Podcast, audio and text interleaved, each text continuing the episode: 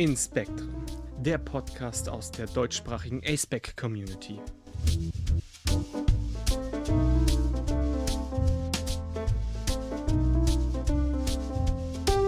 Hallo und herzlich willkommen zurück zu einer neuen Folge von den Spektren.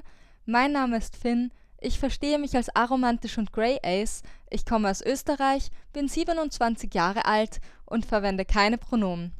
Hallo zusammen auch von mir. Ähm, ich bin JJ, benutze keine oder sie Pronomen, bin 33 und aus der Schweiz. Und ich definiere mich als Ace. Hi, ich bin Delphine, Pronomen MMs. Ich bin 26, komme aus NRW in Deutschland und meine Labels sind Oriented Arrow Ace, Agenda Flux, Voidarian Flux. Und heute ist bei uns noch eine Gastperson. Magst du dich einmal vorstellen? Hallo, ich bin Riza, ich bin aus Deutschland, sie ihr Pronomen. Ich bin bi, Grey Ace und demiromantisch und ich studiere Textilingenieurwesen. Und wir haben heute für euch hier die zweite Folge, also den zweiten Teil von unserer Folge zu Sexualität, Aceback und Kleidung.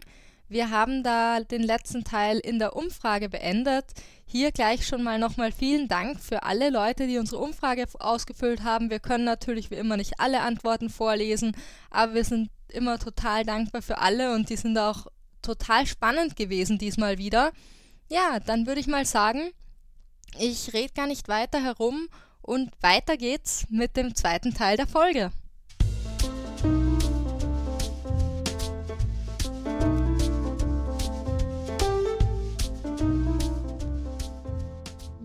Wollen wir wieder eine Frage weitergehen? Gerne. Ich stelle die gleich mal. Versucht ihr eure Identitäten bzw. Label über eure Kleidung oder Accessoires zu kommunizieren und falls ja, wie? Die erste Antwort ist, dazu ist von einer ROAs Agender-Person. Ich versuche mit lockeren Kleidungsstücken und Kleidungsstücken des gegenteiligen AGAP, also Assigned Gender at Birth, möglichst androgyn zu wirken, um eine eindeutige Zuordnung zu einem Gender zu erschweren, Schrägstrich zu vermeiden. Sehr relatable. Voll, haben wir auch schon wieder drüber gesprochen. Ja eine andere Person, und die Antwort finde ich sehr, sehr cool, hat geschrieben, habe die geschlechterbezogene Farblehre über den Haufen geworfen. Die Person ist übrigens genderfluid und ich finde das sehr, sehr cool. Ja.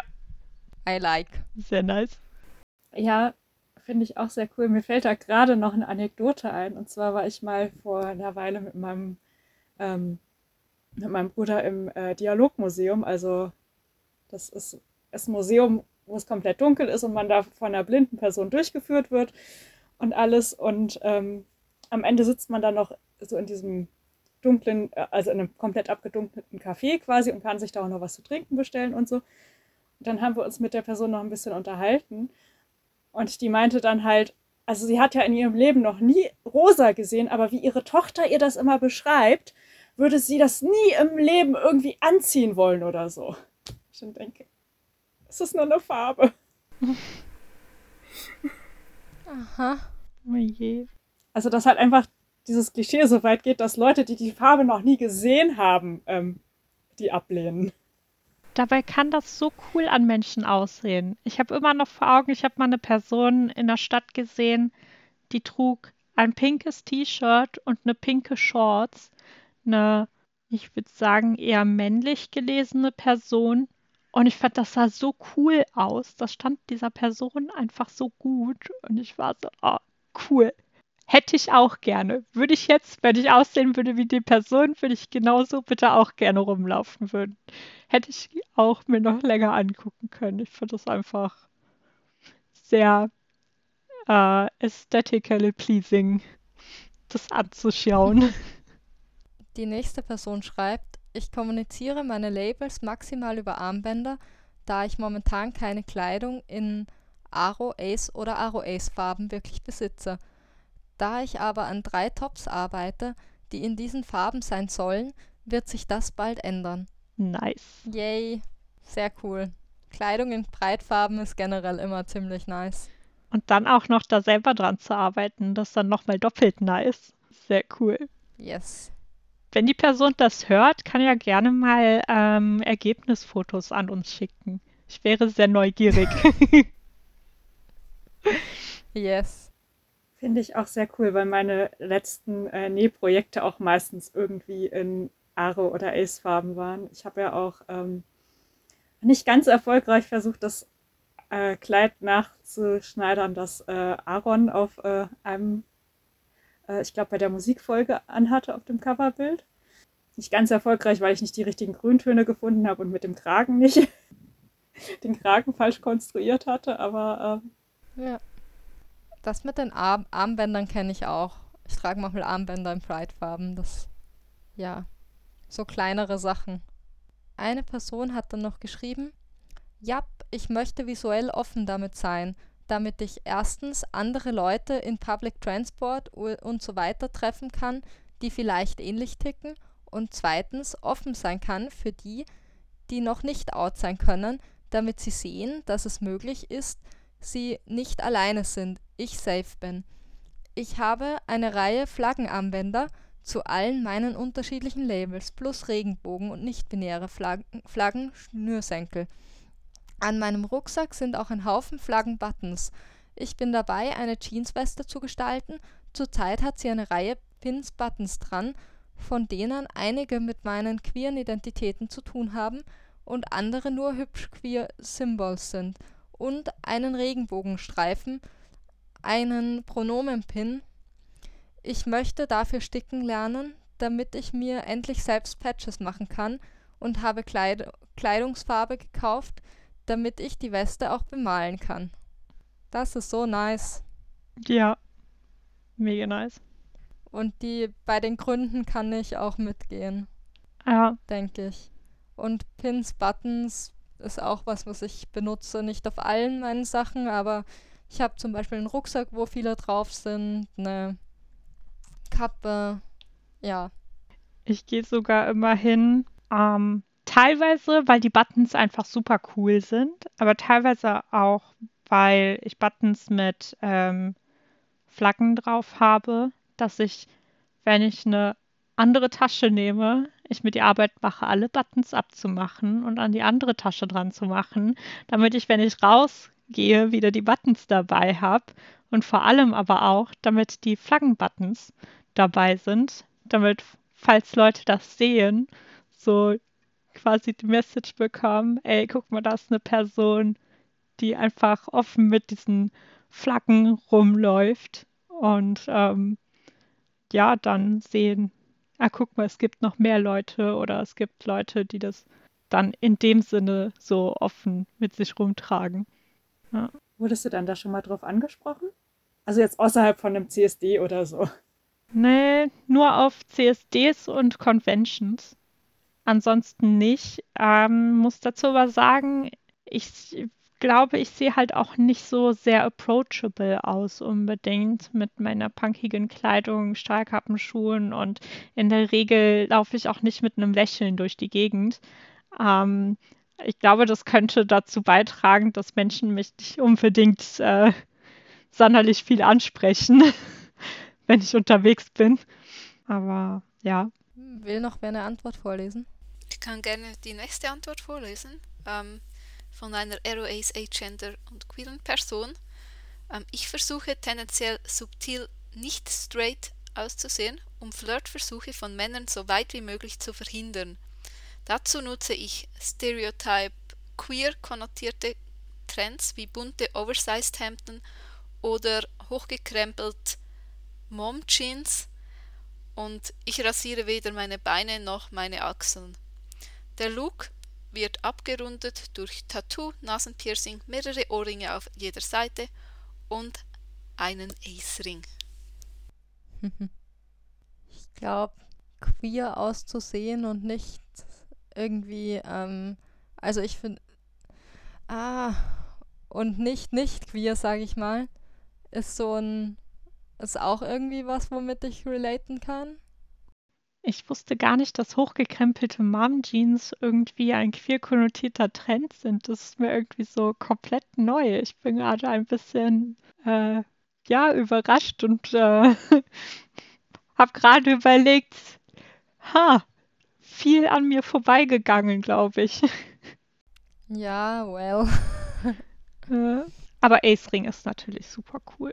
Ja, da haben wir auch schon die nächste Möglichkeit, in dem Fall Ace-Identität auszudrücken, aber es gibt ja einen Aro-Ring auch, also Ace-Back-Identität kannst du auch über die Ringe ausdrücken. Ja, genau. Da versuche ich auch immer, wenn ich das Haus zu verlasse, dann dran zu denken, meinen Ring anzuziehen. Und dann sollte irgendeine andere Ace-Person unterwegs sein und darauf achten, dann mitbekommt, dass es da noch mehr Leute von gibt. Ich bekomme nie mit, wenn andere Leute so einen Ring tragen, weil ich, wenn ich draußen unterwegs bin, viel zu nervös bin, um auf äh, sowas zu achten. Also würde ich im Leben nicht mitbekommen. Aber ich glaube, andere Leute sind da aufmerksamer. Mir fällt das schon aus, auf. Ich trage nur keine Ringe. Ich besitze einen Ace und einen Aro-Ring, aber ich trage sie halt nicht. Ich finde Ringe nicht so angenehm, um ehrlich zu sein. Ja. Das ist genau mein Problem auch mit den Ringen, weshalb ich mir keine holen werde. Ja. Habe ich tatsächlich am Anfang auch gedacht. Und dann habe ich mir einen geholt und jetzt habe ich für jeden Finger einen Ring und trage die ziemlich oft. Nur wenn ich so für mich allein zu Hause sitze, dann denke ich da nicht immer dran. Und naja, manchmal, ich habe irgendwie so das Komische, dass dann je nachdem, wenn ich gerade Ringe trage oder vor allem Armbänder oder so, dann das Gefühl habe, dass die zu eng sind, obwohl sie mir eigentlich mindestens nur nochmal zu groß sind. Das ist sehr weird. Aber ja, habe mich da dran gewöhnt, teils. Mich stört aber teilweise tatsächlich schon äh, das Gefühl von Nagellack auf den Fingern, also, also auf den Nägeln, ich weiß auch nicht. Ja, insgesamt können wir sagen, dass viele Personen eher subtil Breitfarben einbauen in ihre Kleidung oder auch sehr offensichtlich Flaggen tragen oder eben, eben auf Pins, Armbändern etc. Ähm, Leute kleiden sich, wenn es einen Transitionswunsch gibt, auch analog zum Transitionswunsch. Ähm, ja. Und es gibt auch Leute, die Schmuck und Kleidung verbinden und damit versuchen, subtil etwas auszudrücken. Aber es gibt auch Leute, die ähm, genau das Gegenteil davon machen, also mit deutlichen Accessoires und Kleidungsstücken etwas kommunizieren möchten. Ja, generell spielen Buttons und Armbänder eine sehr große Rolle, also Accessoires. Ja. Und eine Person hat Netzsachen erwähnt, so Netzoberteile und sowas. Das scheint auch äh, ein queeres Ding zu sein. Yay. Was ich sehr cool finde, weil ich mag Netzsachen. Genau. Was noch zu sagen ist, ist eben, dass wir, ja, es wird, es kann eben auch über Kleidung kommuniziert werden. Hey, ich bin queer oder ich bin auch queer und vielleicht geht das und eben auch, hey, ich bin Aceback oder auch Aceback und so. Und da stellt sich eben die Frage, wie wir Aceback-Identität ausdrücken können. Haben wir ja jetzt durch die Antworten schon so ein bisschen beantwortet. Ich fasse einfach nochmal zusammen. Ace- und Aro-Ringe, Buttons, Pins, Pride-Schmuck, Regenbogenkleidung oder Accessoires, Pride-Kleidung in, ja, in Pride-Farbschemen oder in Farbschema von irgendwelchen Pride-Flaggen, also von den, nicht irgendwelchen, aber denen der eigenen Identität oder der Identität, die die Person ausdrücken möchte. Genau. Und wenn wir schon bei Kommunikation über Kleidung wieder sind, dann wäre es wahrscheinlich gut, wenn wir nochmal erwähnen, wo wir vorher schon so ein bisschen waren, dass es da eben auch problematische bzw. gefährliche Annahmen gibt gesellschaftlich. Also zum Beispiel, wenn eine Person knappe oder sexy Kleidung trägt, will sie quasi Kommentare dazu haben oder Aufmerksamkeit, bis hin zu dazu, dass dadurch dann Täter-Opfer-Umkehr im Fall sexueller Übergriffe passiert oder auch Victim Blaming, in dem eben gesagt wird, wird ja, die Person musste damit rechnen oder wollte das eigentlich oder hat es quasi eingeladen bzw. ist selber schuld. Und das ist halt hochproblematisch. Äh, dazu zählt auch sowas wie, wer was Rotes trägt, müsse sich bewusst sein, dass das eine Message sendet. Und in dem Fall ist auch einfach, nein, die Kleidung kommuniziert das nicht. Mensch muss fragen, ob Consent da ist.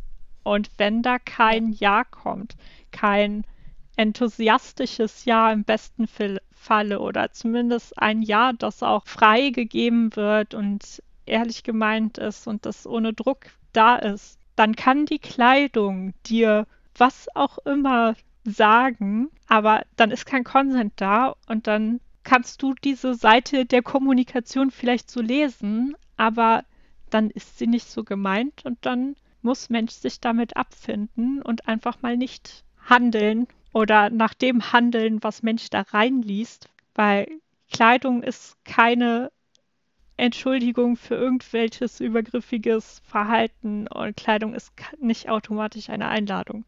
Kleidung ist eine Einladung, wenn ich gleichzeitig auch meinen Consent dazu ausdrücke.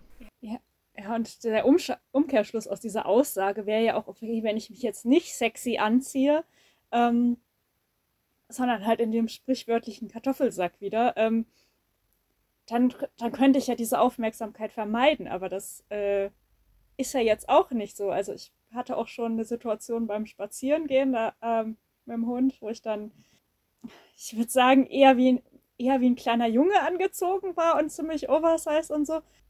Und das war eine sehr unangenehme Begegnung, wo die Person sogar umgedreht ist, mir nach, um mich dann anzusprechen.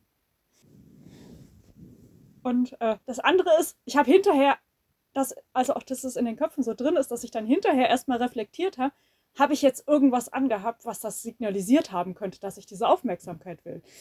Ja, wenn in Wahrheit ja, nee, also klar kann ich mit Kleidung mich so kleiden, dass ich eine bestimmte Aufmerksamkeit will, das ist durchaus möglich, aber gleichzeitig sollte das nicht die Aussage sein, die dem zugeschrieben wird. Also die Motivation einer Person aus der Kleidung zu lesen, die sie trägt, ist halt Quatsch. So. Gehen wir zu weniger schwierig, schwierigen und traurigen und problematischen Themen vielleicht. Aber musste gesagt werden. Richtig. Kommen wir zu der Kleidung, die romantisch konnotiert ist und vielleicht etwas in diese Richtung aussagt. Und da haben wir uns zum Beispiel aufgeschrieben, dass äh, Rüschen an Kleidung, Blümchen, und Hochzeitskleider natürlich sehr romantisch oder eher romantisch konnotiert sind und dass das zumindest gefühlt bei Frauen die Bereitschaft für romantische Beziehungen kommuniziert oder kommunizieren kann. Voll, das gibt es bei Männern, also beziehungsweise männlich gelesenen Personen oder im Männerbild, sage ich mal, nicht so. Also klar, es gibt auch romantisch konnotierte Kleidung wie ein Anzug, aber das ist gleichzeitig auch eher Business konnotiert. Und da wäre es dann mehr so, ich meine, klar, wenn die Person dann irgendwie eine Rose mitbringt, wäre das vielleicht wieder anders oder andere Kleidung hat. Aber so prinzipiell ist es nicht das Kleidungsstück, das eher eine, also das so Offenheit für Romantik kommuniziert. Kommt dann mehr auf den Kontext und andere Dinge an. Ich finde es gerade irgendwie interessant, habe ich vorher noch nie drüber nachgedacht, dass was bei Männern als romantisch konnotiert ist, gleichzeitig aber auch als Business-Sache durchgeht. Und bei Frauen ist es im umgekehrten Fall nicht so. Also ich glaube, je, ja, wahrscheinlich jede Frau, die im Hochzeitskleid zur Arbeit läuft, wird wahrscheinlich nicht so sehr businessmäßig wahrgenommen. Aber in einem Hochzeitanzug zur Arbeit zu gehen, wäre schon eher Business-Stil. Finde ich ja, sehr wenn spannend. du im richtigen Bereich arbeitest. Also in manchen Bereichen bist du vermutlich overdressed oder komplett falsch gekleidet, aber halt eher so. Ja, da gibt es ja auch Einstellungen, dass Anzüge zu jedem Anlass passen.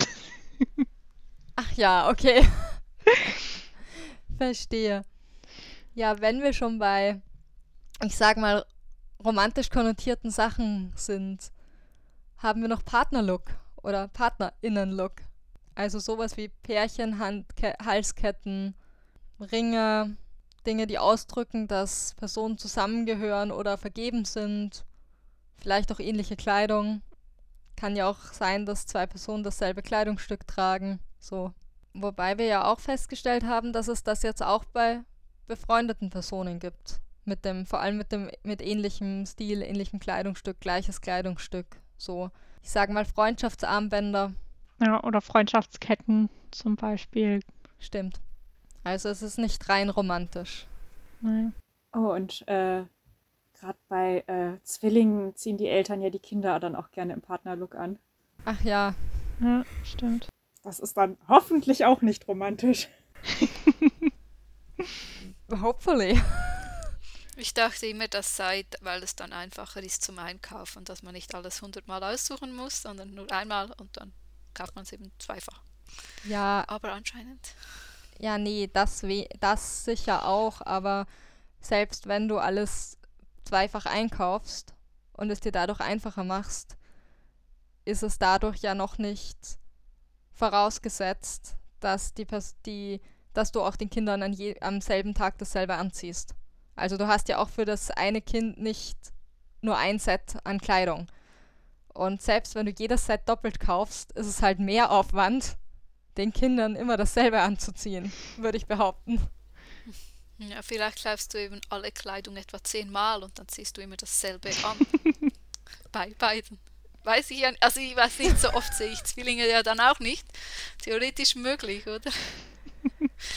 nee, Quatsch. Es ist wahrscheinlich ist schon Absicht. Ja, theoretisch möglich, aber ich fürchte Aber nein. man weiß ja nie. Man Ja. weiß ja nie. Ich will die, also wenn hier jetzt irgendwelche oder irgendwelche Elternteile zuhören, die ihren Kindern oder ihren Zwillingen Partnerlook anziehen und diese Frage beantworten wollen, meldet euch gerne. Vielleicht wollen sie auch einfach nur andere Menschen verwirren, damit die die Zwillinge nicht auseinanderhalten können. Genau. Mm. Und stolz zu präsenti präsentieren zu können, dass sie selbst es schaffen. Vielleicht. Wer weiß. Ja. Jetzt haben wir genügend Theorien aufgestellt zum Partnerlook bei Zwillingen. Lasst uns nochmal zum anderen Thema zum Thema. kommen, aber nur ganz kurz. Wie ist das mit Komplimenten zur Kleidung? Also das ist ja schon so wie Komplimente zum Aussehen einfach ein schwieriges Thema und wir werden generell das Thema Komplimente nochmal in einer Folge genauer besprechen. Aber vielleicht ganz kurz, weil ja manche Leute oder manchen Personen sind Komplimente zu ihrem Äußeren auch einfach unangenehm. Und für manche Menschen inkludiert das auch Kleidung, für andere weniger. Und dementsprechend kann das bestätigend oder empowernd sein, wenn eine Person Kleidung komplimentiert. Aber es kann halt auch extrem unangenehm sein. Ja, also bei mir kommt es voll auf das Kompliment an. Also wenn, wenn mir jemand sagt, ah, ich mag dein Oberteil, sieht ist wirklich schön und so, dann finde ich das ein schönes Kompliment. Ähm, also in so, also in, im Fall, dass ich mein Oberteil auch mag, was aber normalerweise schon der Fall ist. Ähm, aber was ich dann nicht mag, ist, wenn dann jemand einfach sagt, boah, du siehst voll sexy darin aus, dann ist so, ja, also, es gibt einen bösen Blick und ja, Themenwechsel. Es kommt schon darauf an, wie das Kompliment gesagt wird. Ich denke, ja, einerseits das und andererseits halte ich es halt für generell für sinnvoll, eine Person so weit zu respektieren, dass ich der Person nicht einfach ein Kompliment mache, wenn ich nicht weiß, ob die Person das überhaupt möchte oder nicht. Also, erstmal könnte ich fragen. Oder auch, ich kenne die Person inzwischen schon relativ gut und weiß, wie sich die damit fühlt, also wenn Personen zum Beispiel befreundet sind oder so. Aber ich werde halt schon eher so ein bisschen vorsichtig zumindest. Also ich meine, ich persönlich finde es, finde meistens eigentlich ganz cool, gerade weil ich halt auch ab und an selbstgema- äh, selbstgenähte Sachen trage oder, oder Sachen, die ich irgendwie, wo ich was dran geändert habe und so. Und äh, wenn, wenn ich dann gerade zu solchen Sachen irgendwie Komplimente kriege, dann, dann ist das natürlich total toll. Ich meine, klar ist was anderes, auch wenn, oh, schickes Kleid, findet das dein Freund auch? Äh, ja, das muss dann eher nicht sein. Ja, klar. Weird. Das Ähm. ist auch ein sehr, eine sehr, sehr weirde Aussage, hey. Naja, das ist die. Ich bin jetzt total subtil und frage nach, ob die Person einen Freund hat. Super subtil. Äh, ja. Äh. Äh, Uff. Ja, ich wollte sagen, man kann das auch so ein bisschen, also eben wollte nochmal auf das, die Formulierungssache eingehen. Wenn ich sage, hey, ich finde den Stil einfach cool oder so, ist das halt mitunter auch was anderes als, ja, die Sachen, die ihr eben auch erwähnt habt. Also ich denke, es ist schon fast eine Kunst, ein Kompliment so zu machen, dass die andere Person das auch annehmen kann. Ähm, ja, und da muss man wie ein bisschen auch ähm, die Person kennen, oder? Um ein gutes Kompliment selber machen zu können. Und ich weiß nicht, also in meiner Arbeit zum Beispiel, da ist, wenn jemand ein Nerd-T-Shirt tragt, dann mache ich immer ein Kompliment, weil ich die cool finde und mir auch bewusst ist, dass die Person das trägt, weil sie es selber auch cool findet. Aber dann urteile ich nicht über die Person auf irgendeine Art, sondern sage einfach, hey, cooles T-Shirt und so. Und ja. also bisher hatte ich immer gute Erfahrungen damit. Aber ich finde es ich eben auch schade, dass wenn man dann ähm, sagt, okay, es gibt viele Leute, die Komplimente nicht mögen und dann man einfach keine Komplimente mehr macht, finde ich auch eine schwierige Aussage. Ich sage ja nicht, man soll gar nichts mehr sagen, aber zum Beispiel weißt du, wenn du über ein Nerd-T-Shirt redest oder über ein Motiv-T-Shirt, dann ist das ja auch ein, hey cool, das finde ich auch cool. Oder eine Kommunikation, wir haben ähnliches Hobby oder einen ähnlichen Geschmack oder so. Ähm, ich finde, das ist halt schon eine große Frage, mit wem, wem machst du das, wem sagst du das wie und so. Das macht halt einen Unterschied. Und ich finde es trotzdem halt so ein bisschen schwierig, einfach, wenn, wenn eine Person das halt nicht abschätzen kann, wenn ich das nicht abschätzen kann, dann ist es mir schon lieber, da nichts zu sagen, was im Fall des Falles irgendwie einfach mega ungut ist. Abgesehen davon, dass die meisten Sachen mir persönlich gar nicht auffallen. Außer es ist halt wirklich ein bestimmtes Motiv-T-Shirt oder so. Ich finde, das kommt bei mir sehr drauf an. Komplimente wie du siehst gut aus oder so mag ich in der Regel nur, wenn es von Freundinnen kommt oder Familie, weil ich da einschätzen kann, wie es gemeint ist. Und bei anderen Leuten, wenn sie das sagen, ich mich dann frage, ob da irgendeine Erwartungshaltung hintersteht. Aber so Komplimente bezogen auf Kleidungsstücke finde ich generell sehr cool. Ich hatte das mal unterwegs in der Stadt. Da kam eine Person, die eigentlich in eine ganz andere Richtung unterwegs war, angelaufen und meinte so, hey, coole Schuhe. Weil ich hatte so punkige Schuhe mit Schnallen und so Gedöns, relativ auffällig und da habe ich mich sehr drüber gefreut. Aber das war auch nur dieses, hey, coole Schuhe und danach war die Person wieder weg. Ich mache das auch selbst manchmal, wenn ich eine Person mit einer coolen Haarfarbe oder cooler punkiger Kleidung sehe, dann sage ich, dein Oberteil sieht voll cool aus, deine Schuhe sind voll nice oder hey, coole Haarfarbe. Ja, das ist sowas, was ich ganz gerne mal mache, wenn ich mich traue. So viel zu, ich wollte das ganz kurz machen. Jetzt habe ich aber doch noch das Bedürfnis zu sagen, dass ich, also schöner Stil, cooler Stil ist okay, aber ich finde halt schon, auch wenn es, nein, ich denke nicht, dass eine Person Hintergedanken hat automatisch, manchmal schon. Manchmal ist der Fall, manchmal nicht, aber so oder so finde ich Komplimente zum Aussehen, wo ich nicht nachfragen kann extrem irritierend und verwirrend. Weil meistens können die Menschen dann auch nicht sagen, wenn man sie fragt, warum sie das denn so finden. Und dann ist die Situation meistens unangenehm, weil sie nicht damit rechne, gerechnet haben, dass irgendjemand nachfragt. Und das finde ich meistens extrem schwierig. Aber naja. Dann kommen wir mal zur nächsten Frage. Da haben wir gefragt, haben oder hatten eure Selbstfindung, euer Selbstfindungsprozess und oder eu euer inneres oder äußeres Coming-out Einfluss auf euren Kleidungsstil? Wenn ja, welchen? Ich fange mit der ersten Antwort an. Und zwar wurde uns geschrieben, ja, vorher war ich sehr repressed und bin eigentlich hauptsächlich unterbewusst in Dysphoriekleidung rumgelaufen und habe mich absolut gar nicht für Kleidung interessiert. Ich wurde einmal in der Schule von Freunden zwangsmakeovert, aber habe mich super unwohl gefühlt und wollte damit nichts zu tun haben.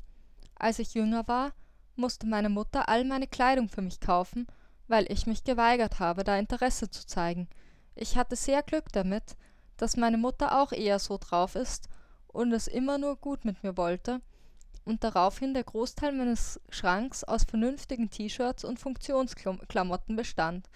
Daraufhin musste ich zumindest in der Hinsicht gar nicht mehr so viel umstellen.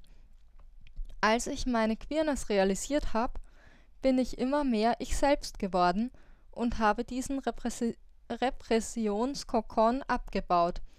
Ich trage zwar in vielen Hinsichten immer noch die gleichen Dinge, hauptsächlich funktionale Wander-Cargohosen, bedruckte T-Shirts, Wanderstiefel etc., habe die, Realisierung, dass ich ein Binder tragen kann, hat dazu geführt, dass ich sehr viel wieder anziehen kann, was früher gar nicht mehr ging.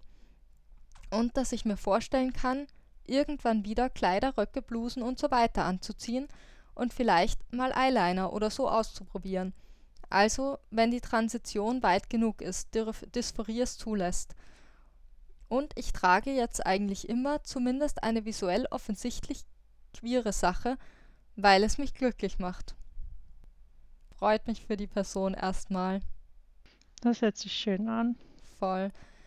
Ich ein bisschen kann ich das mit dem Desinteresse an Kleidung auch nachvollziehen von mir früher. Ich war da auch nicht interessiert. Es hat aber auch, hat sich bei mir so ein bisschen, hatte das dann dadurch ähm, einen Einfluss, dass ich sehr viel alte Kleidung bekommen habe von Leuten. Aber ich glaube auch, mein Desinteresse an Kleidung war so ein bisschen, dass ich versucht habe, das auch zu verdrängen, weil sonst hätte ich mich irgendwie damit auseinandersetzen müssen, warum ich mich in was wohlfühle. Ich muss sagen, ich hatte immer einen sehr, sehr komischen Kleidungsstil und nicht Desinteresse in dem Sinn, sondern immer wandelnde Interessen, aber auch das Glück gehabt, dass äh, meine Mutter das eigentlich sehr gut konnte. Also mir Kleidung zu beschaffen, ähm, die ich auch wirklich tragen wollte und das obwohl ich so wirklich komische Extrawünsche hatte. Wollen wir zur nächsten Frage weitergehen, äh, Antwort weitergehen, Entschuldigung. Ja, genau. Eine andere Antwort, die wir bekommen haben, war, ich habe mir nie viel Gedanken darüber gemacht, inwieweit Kleidung meine Außenwirkung beeinflusst. Nachdem mir dann sehr oft gesagt wurde, dass ich Sexappeal ausstrahlen würde, habe ich erst angefangen, weniger knappe, Kleidung zu tragen, dann aber umgekehrt angefangen, damit zu spielen – Heute macht es mir besonders viel Spaß, wenn Menschen überrascht sind, dass ich Ace bin, weil sie mich auf den ersten Blick anders wahrnehmen. Und es gefällt mir, die Klischees mancher Menschen auf den Kopf zu stellen. Außerdem bringt es vielleicht ab und zu Leute zum Nachdenken, inwieweit knappe Kleidung eine Sexualisierung berechtigt, beziehungsweise dass es eben keine Verfügbarkeit signalisiert, sondern eben Ästhetik, Modegeschmack oder auch einfach heißes Wetter. Yep, das hatten wir vorhin auch schon. Ich finde, das hat irgendwie was schon was sehr Cooles, dieses damit spielen. Ja, finde ich auch sehr cool, dass die Person halt diese negativen Kommentare, die da wahrscheinlich gekommen sind, dann mit der Zeit überwinden konnte und jetzt halt damit Spaß hat, damit zu spielen. Ähm, Voll. Weil das ist ja auch was, was mir so total Spaß macht, einfach mit der Kleidung, die ich habe, äh, zu spielen und mal andere Kombinationen auszuprobieren und so würde mich wahrscheinlich sehr dysphorisch machen, aber ich finde das wahnsinnig cool, dass es Leute gibt, die das können und machen und yay. Andere Antwort lautet, es fühlt sich wie eine Art Erlaubnis an, zu experimentieren. Und wieder eine andere, Ace Arusbeck gar nicht. Beim Gender würde ich schon sagen, dass ich versuche, gezielt nicht weiblich auszusehen. Ja, und dann haben wir noch eine weitere ähm, Antwort, die wieder etwas länger ist. Ich glaube, dass sich mein Selbstfindungsprozess und mein Kleidungsstil gegenseitig beeinflussen. Wenn sich eins davon weiterentwickelt, löst das neue Ideen oder Fortschritte im anderen aus. Die Selbstfindung führte von einer schüchternen Person, die abgesehen von einem Gefühl der Andersartigkeit nicht viel über sich wusste, zu einer relativ komfortablen Aneignung einig, einiger Labels. Mein Kleidungsstil entwickelte sich parallel dazu von unscheinbaren und simplen Jeans- und T-Shirt-Outfits zu regelmäßigen Experimenten und interessanteren Looks, die ich auch wirklich mag. Der Weg zu einem kohärenten Kleidungsstil ist jedoch noch weit, aber ich bin auch offen dafür, dass sich sowohl meine Labels als auch mein Style im Laufe meines Lebens noch mehrmals entwickeln und enden werden. Eine Aero Ace Agender queere Person hat das ges geschrieben. Auch sehr nice. Also ich finde gerade äh, dieses Experimentieren, offen sein für Änderungen Ich habe bei mir oft das Gefühl, dass es dann mehr so ein Thema war von mein inneres Coming Out hat dazu geführt, dass ich mich mehr damit auseinandersetzen konnte oder auch mehr davon verstanden habe, womit ich mich wohlfühle selber. Hm. Ich würde auch sagen, ähm, es muss ja auch gar nicht irgendwie kohärent äh, am Ende sein. Wenn du den einen Tag Lust hast, ähm, dich äh, ähm, im Sweet Lolita-Stil anzuziehen, den nächsten Tag irgendwie total punkig und den wieder nächsten Tag halt einfach in Sweatshirt und Jogginghose, ja, dann go for it. Ja, why not? So. Ich kenne das mit dem Experimentieren auch von mir. Ich habe da zum Beispiel in der Mittelstufe eine Neonphase gehabt mit sehr viel Neonkleidung, äh, mit allgemein sehr äh, maskuliner Kleidung und habe da auch, was die erste Person geschrieben hatte, ähm, zum Thema Binder. Das, der hat bei mir auch dazu geführt, dass ich einiges an Kleidung wieder in meinen Kleiderschrank begrüßen konnte, von der ich vorher dachte, dass ich sie nicht mehr tragen werde, weil ich, mit Binder funktioniert das an einigen Tagen. Ja, ein paar Personen haben auch gesagt, dass ihr Coming Out und so und überhaupt keinen Einfluss hatte oder kaum einen. Und die Reaktion anderer Menschen spielt schon auch eine Rolle dabei, was Leute anziehen. Das wurde auch mehrfach erwähnt. Genau. Und dass sich einige wieder trauen, sich femininer oder auch hyperfeminin zu kleiden. Zum Beispiel nicht-binäre AFAB-Personen. Voll, das habe auch schon mehrfach gehört, dass für manche nicht-binäre Personen es wirklich so ist, wenn sie dann ihr Gender realisiert haben, also das innere Coming Out vorbei ist, dass sie sich dann wieder oder dann wieder Dinge machen können, die eigentlich mit ihrem Gender Assigned at Birth ähm, in Verbindung stehen gesellschaftlich oder so konnotiert sind. Es haben auch einige Leute geschrieben, dass Ace oder Aro-Ringe ein Gefühl von Community ge geben können und dass Leute sich auch mutiger fühlen und quasi aufhören, reinpassen zu wollen, wo sie sich vorher vielleicht nicht getraut haben. Um, ähm, ja. Was mir gerade noch eingefallen war, weil wir gerade ein paar Beiträge hatten, wo gerne experimentiert wird, das ist natürlich auch irgendwo eine Frage vom Budget, wie viel kann ich überhaupt äh, experimentieren mit meiner Kleidung. Also gut, ich meine, ich habe jetzt auch kein super hohes Kleidungsbudget und ich finde, viel geht auch einfach dadurch, gerade weil ich auch gerne Vintage-Sachen reinpacke äh, äh, über Second-Hand-Läden, dass man da auch Sachen findet. Aber ähm, ja, ich kann auch nicht alles kaufen und anziehen, was ich, was ich vielleicht will, weil ähm, weil so viel Geld für Kleidung habe habe ich dann auch nicht unbedingt immer zur Verfügung. Voll, also es ist natürlich auch, je nach Budget sind andere Dinge möglich und ja, leider. Ja, genau. Wollen wir zur nächsten Frage gehen oder hat hier noch wer was? Ne, wir können gerne weiter. Gut, dann frage ich mal. Hat Kleidung für euch einen Einfluss auf ästhetische, sensuelle, sexuelle oder sonstige Anziehungen zu einer, mehrerer anderen Personen? Wenn ja, wie sieht dieser Zusammenhang aus? Da hat eine ROAs Trans Demiboy Person geantwortet: Für mich wirkt es besonders ästhetisch attraktiv, wenn eine Person ihr Outfit mit Selbstbewusstsein trägt. Also ästhetisch attraktiv kann ich jetzt für mich nicht unterschreiben, weil ich halt ästhetische Anziehung so nicht kenne. Aber ja, attraktiv schon in vielen Fällen. Auf anderen Ebenen vielleicht. Also für mich jetzt, natürlich für die Person. Ästhetisch. Mhm. Dann hätten wir eine Antwort bekommen. Ich interessiere mich für Mode und ein schönes Outfit, was auch immer das individuell dann heißen mag, hat definitiv einen Einfluss auf ästhetische Anziehung. Kleidung, die bestimmte Subkulturen tragen, kann auch tieferes Interesse an der Person wecken, also vielleicht platonisches oder zumindest intellektuelles Interesse. Darüber hinaus hängt Anziehung für mich mit Charakter deutlich stärker zusammen als mit Aussehen. Ja, den letzten Teil kann ich auch nur unterschreiben. Also Charakter hat für mich schon auch viel den größeren Einfluss als Aussehen auf ja, nicht jede Anziehung, vielleicht nicht unbedingt auf die ästhetische Anziehung, aber auf die anderen Anziehungsebenen. Andererseits, ich finde, was da schon angesprochen wird, ist halt, dass Mode, schönes Au oder auch ein Aussehen oder halt ein Eindruck einfach erstmal auch Interesse wecken kann. Finde ich da auch gerade ganz interessant, weil bei mir ist es zum Beispiel auch so, wenn ich Menschen charakterlich nicht, äh, nicht mag, dann empfinde ich die oft auch als weniger schön, auch wenn sie jetzt den gesellschaftlichen Schönheitsnormen entsprechen. Voll. Die nächste Antwort finde ich übrigens auch sehr cool. Ich habe keine Ahnung.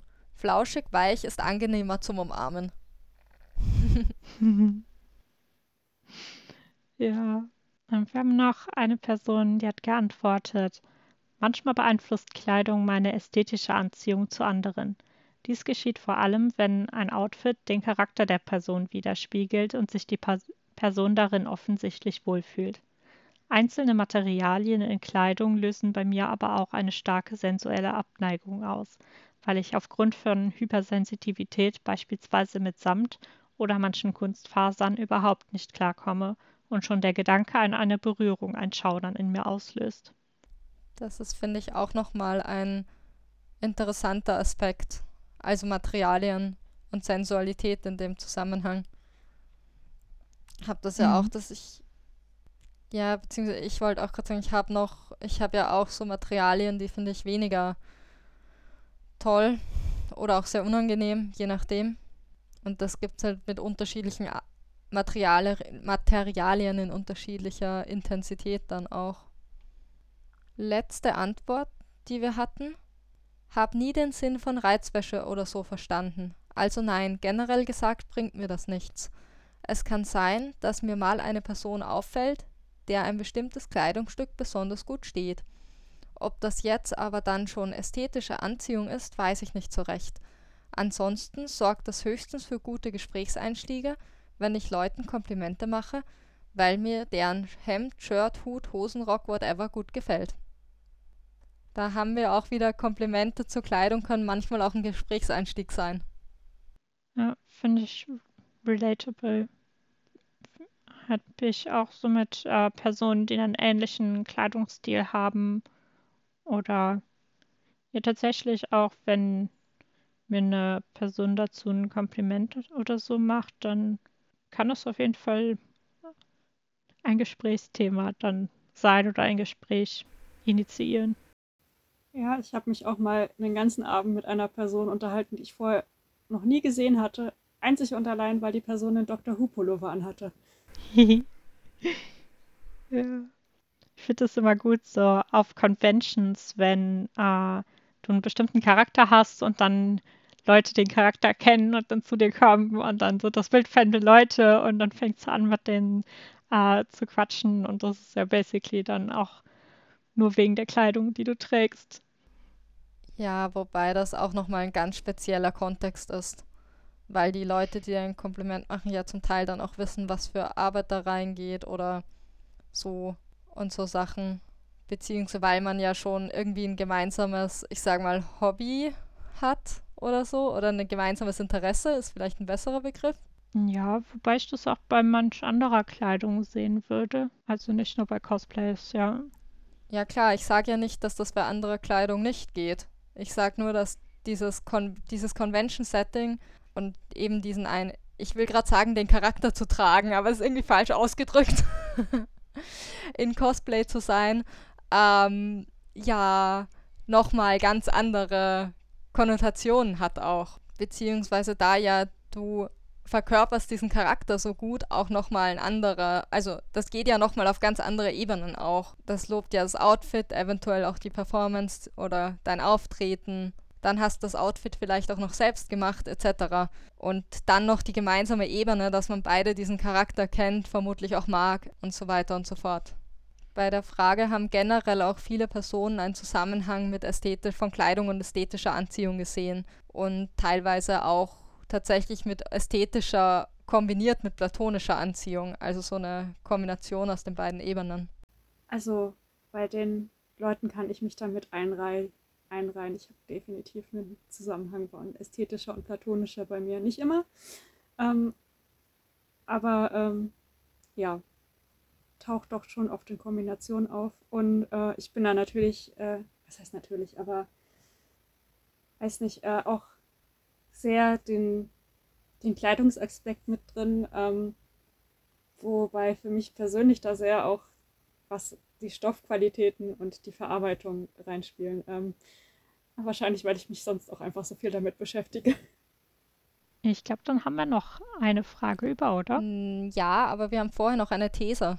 Wir haben nämlich während der Vorbereitung ja die These aufgestellt, dass, oder die Frage gestellt, so ein bisschen uns, ob queere Personen vielleicht eher bereit sind, sich anders anzuziehen, weil der queere Status oder die queere Identität ja oft erstmal erkämpft werden muss. Also Personen müssen durch dieses innere Coming Out durch und wenn sie wollen, durchs Äußere. Und dann ist vielleicht auch, oder dann haben wir uns gefragt, ob dann nicht vielleicht auch der Schritt zum eigenen Kleidungsstil vielleicht kleiner ist. Das ist natürlich erstmal nur eine Spekulation.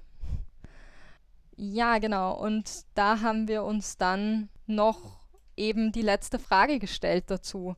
Beziehungsweise wir wollten dann schauen, wird das bestätigt? Und zwar haben wir gefragt, denkt ihr, eure oben genannten Identitäten haben einen Einfluss darauf, wie wohl ihr euch damit fühlt, in Sachen Kleidungsstil von der Norm abzuweichen? Genau, und die erste Antwort, die wir dazu ausgesucht haben, ist von einer genderfluiden Person. Könnte sein, wegen des Fluiden vermeide ich Kleidung, die sehr dem Gegenpol entspricht, aus Angst vor Panik, wenn ich in die Cis-Richtung zurückfließe. Also das Fließe unter Anziehung, Anführungszeichen. Ja, genau. Eine weitere ähm, Antwort von einer non-binären, transmaskulinen, agenderqueeren Person. Durch meine Transidentität habe ich öfters das Bedürfnis, stealth zu gehen und nicht aufzufallen. Aber in den meisten Momenten halte ich mir vor, vor Augen, dass mir Kleidernormen egal sein können, da ich mich eh schon außerhalb der Norm bewege. Insofern habe ich meine Identitäten einen positiven Aspekt. Ja, ist auch irgendwie nachvollziehbar. Also auch das, was wir so, also wir haben ja vorher schon mal kurz binäre Transpersonen angesprochen, also dass das oft so ein Bedürfnis sein kann oder ein Bedürfnis ist, eben, ja, dem eben auch richtig gelesen zu werden, was ja auch to was total verständlich ist und nicht aufzufallen, wie die Person sagt und eben stealth zu sein, also dass nicht sichtbar ist, dass eine Person eine Transperson ist, aber gleichzeitig eben, dass ich bewege mich eben eh schon außerhalb der Norm, das finde ich auch schön zu lesen. Ich finde beide Antworten, die wir jetzt gerade dazu gehört haben, sehr relatable. Bei mir ist es nicht wie bei der einen Person, dass ich Kleidung, die zu sehr dem Gegenpol entspricht, vermeide, sondern dass ich vermeide oder es mir dreimal überlege, wenn ich Kleidung anziehe, die eher meinem Agap entspricht und mich da gerade drin wohlfühle, rufe ich mir immer erst vor Augen, dass ja dadurch, dass äh, meine Identität äh, flux ist, also fluktuiert, dass das vielleicht gerade so ist, aber an vielen Tagen nicht und ich dann vielleicht diese Kleidung doch nicht, äh, ja, vielleicht kaufe oder auch zum Beispiel in Urlaub mitnehme, weil sie halt nur an ganz wenigen Tagen passt und es dann an den ja, anderen nicht so nice wäre, sie zu tragen. Und bei der anderen finde ich auch sehr, seit ich ja mit meinen Labeln ziemlich sicher bin, ist, bin ich auch bei Kleidung mehr so, ja, ist mir egal, was für Normen da sind. Die sprenge ich an so vielen Stellen schon. Da kann, brauche ich mich jetzt bei Kleidung nicht zurückzuhalten oder so. Da kann ich jetzt komplett aus dem Rahmen fallen, weil ich das eh schon bin. Also von daher finde ich beides, beides relatable. Ich weiß nicht, ich hatte gerade den Gedanken, dass ich mir gar nicht sicher bin, ob das bei mir nicht vielleicht sogar umge umgekehrt ein bisschen ist. Jedenfalls war das also für mich so ein bisschen verwoben. Ich habe das Gefühl, dass ich mich erst nicht der Norm entsprechend gekleidet habe und dann mein inneres Coming Out hatte. Ähm, was halt auch daran lag, dass ich mich sehr lang versucht habe, also dass ich sehr lange versucht habe, meine queeren Identitäten wegzuschieben und halt auch sehr lange nicht die Worte dafür hatte, aber halt mich trotzdem versucht habe, so zu kleiden, an, ab irgendeinem Punkt, dass ich nicht, dass es mir nicht noch schlechter geht als nötig so. Also das zuerst kleidungsmäßig nicht der Norm zu entsprechen, hatte ich auch vor dem inneren Coming Out. Aber da war es irgendwie anders, weil ich wusste ja noch nicht wirklich, also ich wusste so viel über mich selber noch nicht. Und seitdem das so ist, ist aber dann doch irgendwie ein anderer Umgang und ein anderes, einfach wegen des Wissens, was da ist, dass ich ja dann halt auch mit dem Mindset daran gehe, dass es eigentlich egal ist. Und vorher war es auch immer irgendwie so mit irgendwelchen Befürchtungen vielleicht verbunden und seitdem weniger. Also ich habe jetzt nach meinem inneren Coming Out auch ein anderes Mindset dazu, denke ich. Aber gleichzeitig glaube ich schon, dass es halt auch mein inneres Coming Out, dass es da geholfen hat. So ein bisschen. Hm. Na gut, eine Person hat uns noch geschrieben, Total. Es ist wie eine Sunken Cost Fallacy. Ich bin schon komisch, dann kann ich woanders auch noch komisch sein. Fühle. Das gefällt mir. I feel it. Ja.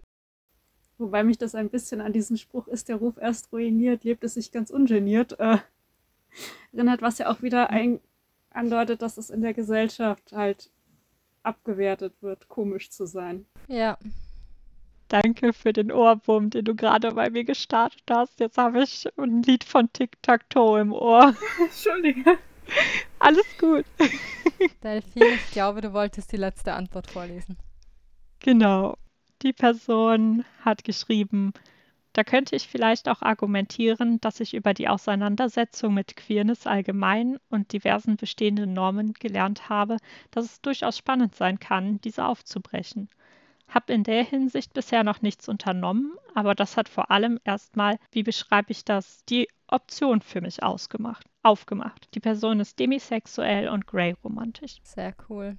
Ja, eine Person hat uns aber auch geschrieben, dass sie nicht noch mehr auffallen möchte, weil sie schon dick ist und damit aus der Norm fällt und eben ja nicht noch mehr auf, auffallen will. Ja, und eine andere Person hat jetzt durch das Ich bin nicht binär auch einen Grund für sich selbst, um extravaganteres oder ausgefalleneres auch ausprobieren zu dürfen quasi. Genau. Unsere These oder Frage wird so ein bisschen von manchen Leuten in der Umfrage bestätigt. Also es gibt durchaus einige, die gesagt haben, dass sie ohnehin schon aus der Norm rausfallen und dann eben auch bei Kleidung aus der Norm rausfallen können, beziehungsweise dass ihr queer sein schon dazu beiträgt, dass sie im Kleidungs Sachen Kleidungsstil eben von der Norm abweichen. Es gibt aber auch ein paar, die gesagt haben, nee, das ist überhaupt nicht so. Und vielleicht, oder wir haben ja auch schon ein bisschen, haben wir es ja auch schon angesprochen, queere Räume sind ja vielleicht in vielen Fällen auch solche, wo Menschen hoffentlich weniger Angst haben müssen wegen ihrer Kleidungsstil oder wegen ihre Restkleidungsstil oder dem, was sie tragen, verurteilt zu werden. Und deswegen kann es dadurch dort vielleicht auch einfacher sein, sich so zu kleiden, wie eine Person es gerne möchte oder sich wohlfühlt.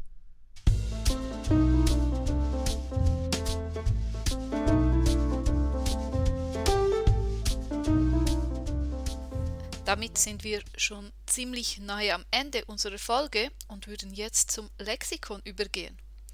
Dieses Mal haben wir den Begriff Drag im Lexikon. Das könnte heißen Dressed as Girl. Ist nicht ganz klar, woher es kommt. Man nimmt an, dass es aus der Theaterwelt kommen könnte, aber nicht ganz klar hier. Drag ist eine Kunstform, bei der eine Person überzeichnete Geschlechterrollen performt. Das heißt, sie schlüpft dazu in die Rolle einer Kunstfigur, wobei das Tragen von dem betreffenden Geschlecht zugeschriebener Kleidung, Make-up und Frisuren häufig eine wichtige Rolle spielt und mit Glamour und Theatralik und Extravaganz dargestellt wird. Weibliche, weibliche Figuren werden dabei als Drag Queens bezeichnet und männliche als Drag, Queen, Drag Kings. Es gibt auch die Bezeichnung Drag Queen für Figuren außerhalb des binären Geschlechtersystems Dabei wird aber oft dann nicht das eigene Geschlecht verkörpert, ähm, aber es ist kein Muss, also man kann auch das eigene Geschlecht verkörpern. In der Kulturecke haben wir heute den schon erwähnten Hashtag This is what asexual looks like und da verlinken wir euch unter anderem eben einen Artikel, in dem Jasmin Benoit erklärt, warum sie den Hashtag gestartet hat, nämlich eben genau, weil viele Leute, als sie ihr Coming Out hatte, es schwer gefunden haben, ihr zu glauben, dass sie asexuell wäre und sie dann eben einen Raum geschaffen hat, in dem wir sehen können oder der auch empowernd ist, zu sehen, wie sehen denn asexuelle Personen wirklich aus. Und dazu verlinken wir euch auch außerdem noch den Instagram-Account von This is what asexual looks like, wo Menschen auch Fotos ähm, hinschicken können, die dann dort veröffentlicht werden, wo ihr auch einfach mal durchschauen könnt und sehen könnt, na, wie sehen asexuelle Personen eigentlich aus oder wie sehen bestimmt manche asexuelle Personen aus und wie unterschiedlich sehen wir eigentlich auch alle aus. Also ja, klickt euch da gerne mal rein und schaut es euch an. Ich finde schon sehr empowernd, da auch mal durchzuscrollen. Und wenn ihr noch durchlesen wollt, was Jasmin Benoit dazu zu sagen hat, dass es, es ist nicht, der Artikel ist nicht lang, es ist auf Englisch, aber ich finde für mich zumindest jetzt auch nicht schwierig. Ähm, lest gern mal rein, schaut gern mal rein. Genau.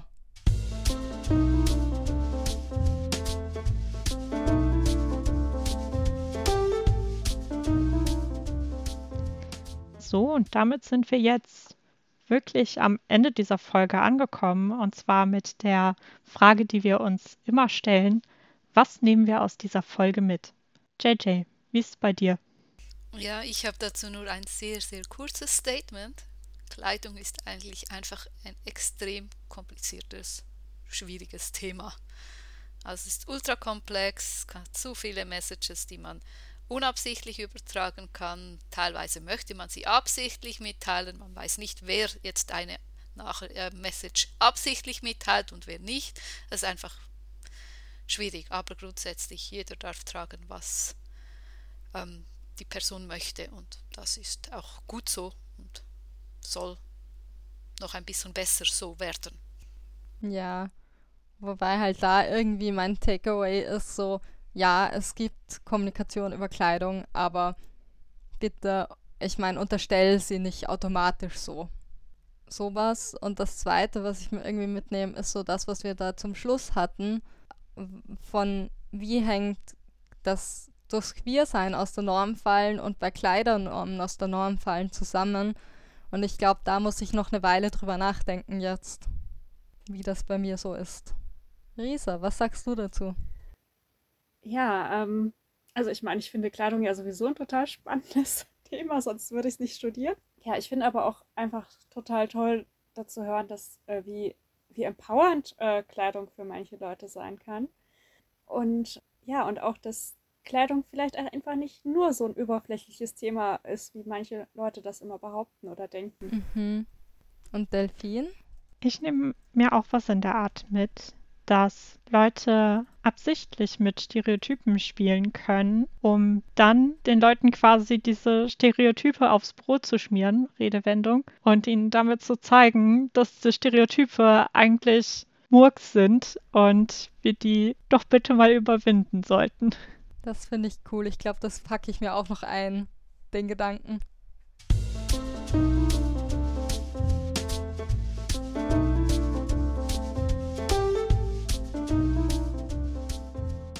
Ende der Folge bleibt mir jetzt nur noch, mich bei allen zu bedanken, allen voran einmal bei Risa. Vielen Dank, Risa, dass du bei der Folge, bei der Vorbereitung geholfen hast und auch auf, als Gastperson dabei warst. Das war nochmal eine richtig coole Perspektive, die finde ich auch voll wichtig für die Folge war. Vielen Dank. Und dann nochmal danke an alle Personen, die unsere Umfrage ausgefüllt haben. Ich finde es immer total bereichernd, die ganzen Antworten zu lesen und richtig toll. Und ich glaube, den anderen geht es da genauso im Team. Ja, also vielen Dank und wenn ihr noch einmal eine Umfrage von uns seht, die euch interessiert oder wo ihr eure Gedanken teilen wollt, dann füllt sie doch gerne nochmal aus. Das finden wir immer sehr bereichernd. Ja, wer war an der Folge beteiligt? Die Produktionsleitung der Folge habe ich, Finn, übernommen. Im Vorbereitungsteam waren Risa, Finn, Delfin und Charles mit dabei. Den Schnitt der Folge haben Delfin und Charles übernommen. Und zwar hat Delfin den ersten Teil geschnitten, den ihr vor zwei Wochen gehört habt. Und Charles diesen hier. Vielen Dank, ihr beiden. Ja, dann habe ich noch eine Ankündigung für euch. Und zwar macht in Spektren diesmal auch wieder eine Winterpause nach dieser Folge. Die Winterpause wird diesmal den ganzen Jänner umfassen, also gibt es im Januar keine neuen Folgen und die nächste Folge bekommt ihr dann am 1. Februar, Februar rechtzeitig zu Beginn des neuen Monats. Ja, außerdem suchen wir immer noch Leute, die uns unterstützen, vor allem momentan im Schnitt und in der Qualitätskontrolle, aber auch das Untertitelteam kann immer wieder neue Leute gebrauchen. Wenn ihr da oder auch irgendwo anders mithelfen wollt, dann meldet euch doch gerne bei uns. Dasselbe gilt natürlich, wenn ihr Rückmeldungen, Feedback oder noch weitere Gedanken zu den Folgen habt, wenn ihr irgendetwas diskutieren wollt, was wir gesagt haben, oder auch wenn ihr Folgenwünsche an uns habt. Ja, wo könnt ihr uns erreichen? Ihr findet uns auf unserer Homepage unter inspektren.eu, auf Instagram unter inspektren-podcast, auf Facebook, Twitter, Mastodon und wir haben auch einen YouTube-Channel, aber das findet ihr alles auch in den Shownotes verlinkt. Außerdem könnt ihr uns natürlich immer eine E-Mail schreiben an inspektren.gmx.net oder ihr findet uns auch auf dem Aceback German Discord Server, wo wir einen Channel haben, in den ihr schreiben könnt oder auch manchmal im Voice Chat anzutreffen sind. Und damit sage ich Tschüss. Tschüss und bis zum nächsten Mal. Tschüss. Tschüss.